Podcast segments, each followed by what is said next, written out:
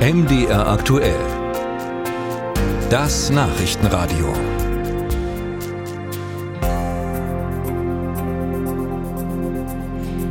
In Deutschland warten mehr als 9000 Menschen auf eine Organspende.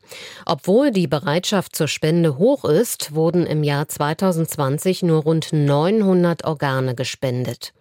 Der Verein Junge Helden hat sich nun zum Ziel gesetzt, das zu ändern und bietet einen eher unkonventionellen Organspendeausweis an, nämlich ein Organspende-Tattoo.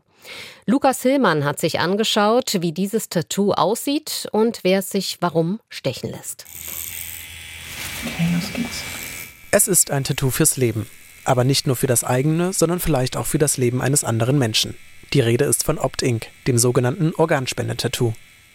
Das Design ist simpel. Ein Halbkreis, der mit einem anderen Halbkreis zu einem Ganzen wird.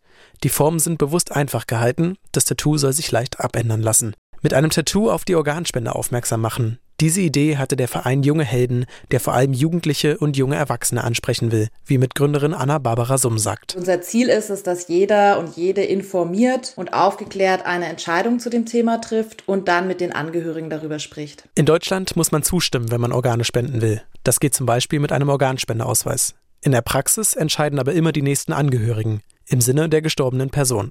Und hier kann das Tattoo Abhilfe schaffen. Es ist zwar kein offizielles Dokument, aber es drückt ganz klar die Zustimmung aus, dass man seine Organe spenden will. Das macht Angehörigen die Entscheidung im Ernstfall leichter. Wenn die also wissen, was das Tattoo, also Opt-Inc, bedeutet, nämlich die Zustimmung zur Organspende, ist das das Wichtige, weil sie dann in dem Sinne handeln und entscheiden können. Mittlerweile beteiligen sich immer mehr Tattoo-Künstlerinnen und Künstler an der Aktion. Auch Jule Großmann vom Erfurter Studio Linienliebe. Das muss man aber zwischen Studentenwohnheim und Restaurant erst einmal finden. Doch Großmann weiß das. Deswegen holt sie neue Kundinnen und Kunden auch am Eingang des Backsteinhauses ab. Ein paar Stühle, Pflanzen und eine Liege zum Tätowieren. Mehr braucht sie nicht in ihrem eigenen kleinen Studio.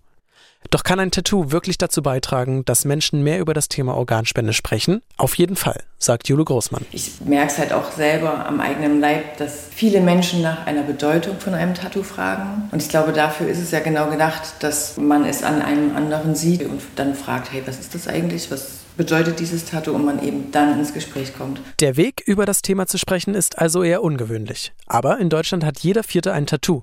Und die Nachfrage nach dem Organspendetattoo sei groß, sagt Anna-Barbara Summ vom Verein Junge Helden. Das wird unglaublich gut angenommen. Wir haben Tattoo-Studios, die haben alleine schon 100 Tattoos gestochen. Wir haben auch Kontakt zu den Tattoo-Studios und haben es auch abgefragt. Und da sind wir jetzt auf jeden Fall schon weit über 2000. Die Idee kommt also an. Auch heute verziert Großmann einen Freund und langjährigen Kunden mit dem Tattoo.